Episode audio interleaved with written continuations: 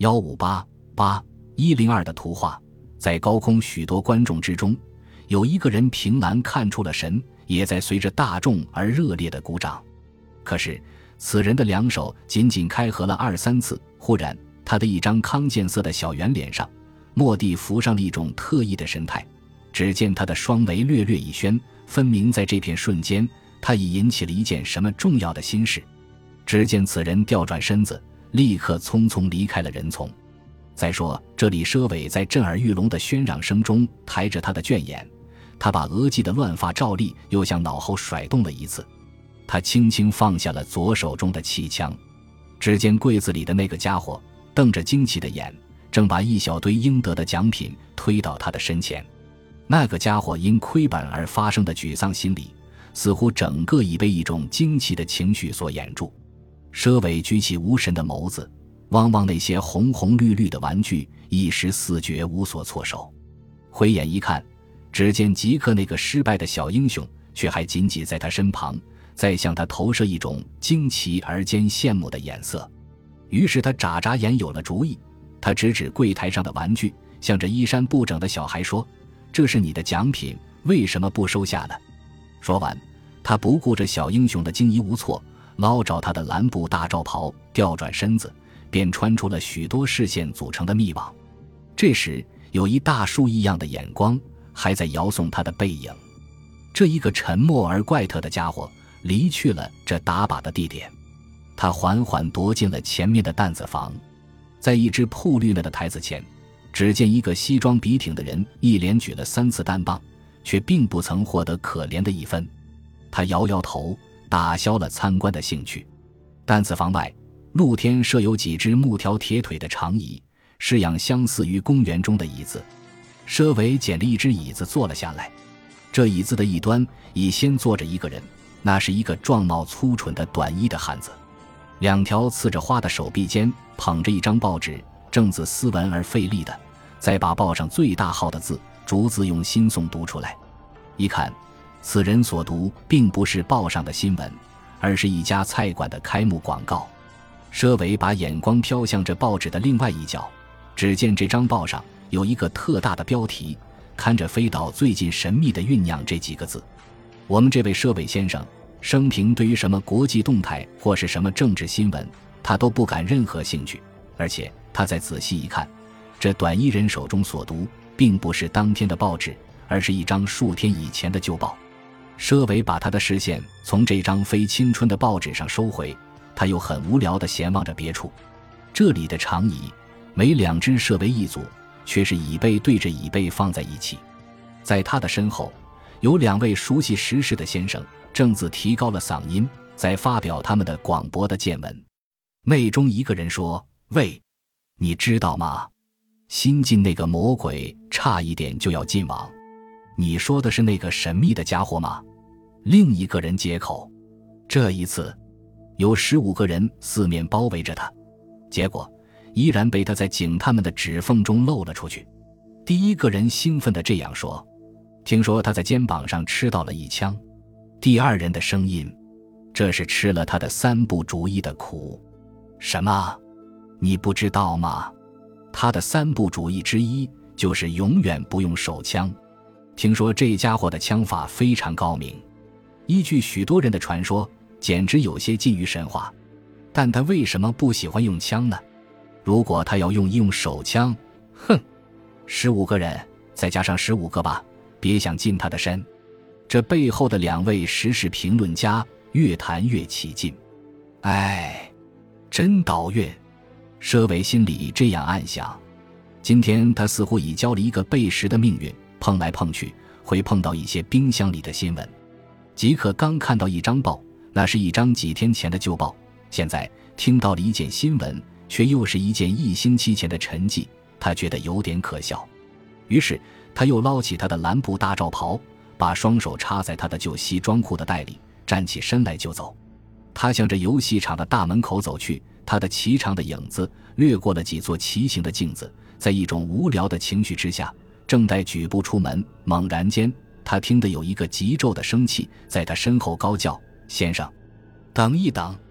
旋转头去看时，他立刻认出的那个叫唤他的人，正是即刻那个打靶失败的小英雄。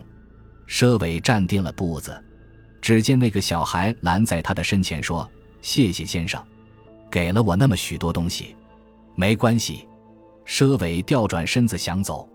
先生，你掉了东西，有一位先生捡着了，让我来送还你。佘伟想说，并没有丢掉东西，可是那个孩子只把一张折叠着的纸片送进他的手内。佘伟不及说话，眨眨眼。那个小孩已消没在那已阵势的人丛中，这一件突如其来的小事使他感到有些困惑。他且走且自展开这纸片，这时他的身子已走到了这游戏场的出入口，他方使看清这纸片是从一种拍纸布上揭下的一页。咦，奇怪呀！这纸片是用铅笔画着一张很奇怪的图，有一点非常显明，看着图画的笔调。分明画的时候出于非常的匆忙，那是一望而知的。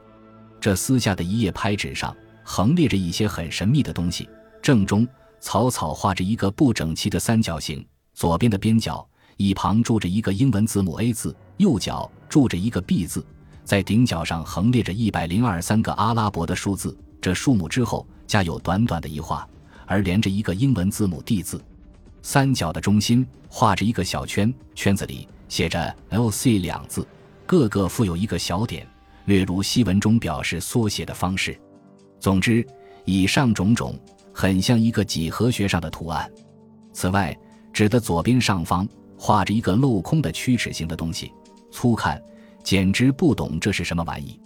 经过一种揣摩以后，方使看出这东西算是一支简陋的手枪，在这简单的手枪的枪口。伸出了一条略向上仰的虚线，虚线的尽头有一枚小小的剑形符号，那箭头恰好指着这一百零二的三个数字。纸片的另一部分下角另书着二二十六的数字，这很像是一个日期的样子。为使读者醒目起见，这里笔者特将那张高明的图画照实描绘一幅。好在这并不是一帧 Rembrandt 荷兰名画加伦勃朗所画的作品。即使像笔者那样并无图画经验的人，摹写起来那也并不感到费力的。佘伟把这怪图拿在手里细看了一看，他完全不明白这一张神秘的纸片算是一种什么玩意，而主要的是自己根本不曾丢掉过这样一张纸片。那个小孩子怎么无端会把这东西送还自己，而说是自己所掉下的呢？当他这样想念时，他甩动了一下乱发。方知自己已离开了这游戏场的出入口，为要向孩子说明误会起见，这使他不得不重新买了门票，而再度进入这游戏场内。他准备找到那个小孩，而告诉他这纸片并不是他所掉下的。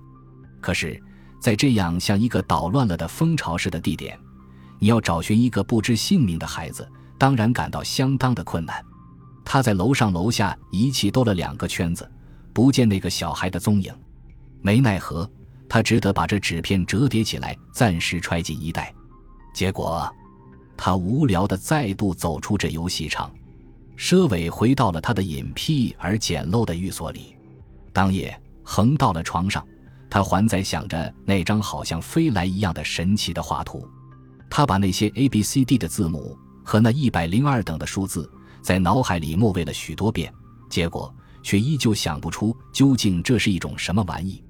可是他想起那个孩子在交给他这张纸片的时候，曾这样说：“先生，你掉了东西，有一位先生捡着了，让我来送还你。”于此可知，这一张纸片却是由另外一个不知谁何的人差遣那个孩子把它转交给自己的。这里要问的是，这纸片误交在自己手里，还是那个不知谁何的人错认了人呢？还是这被差遣的孩子错交了这纸片？他又想起。他取得这张神奇的纸片，是在一时高兴而打了几枪气枪之后，而这怪纸片上恰巧画着一个手枪的图形。由于这一点好像有些连带，而又好像并不连带的关系，会不会那个不知谁和的人原意正要把这纸片交给自己，而并没有弄错呢？从好几方面想来，这一种揣想似乎很有相当的可能性。那么，那个人知道自己是谁吗？那个人是谁呢？那个人特地把这纸片送进自己的手内，其间具有何等的作用呢？而更主要的是，这怪图画的内容又含藏着一种什么秘密呢？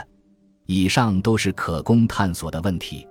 只有一点，那很显明，就是这怪图画上明明画有一支可怕的手枪，正以一种直线的姿势攻击着那个一百零二的数目字。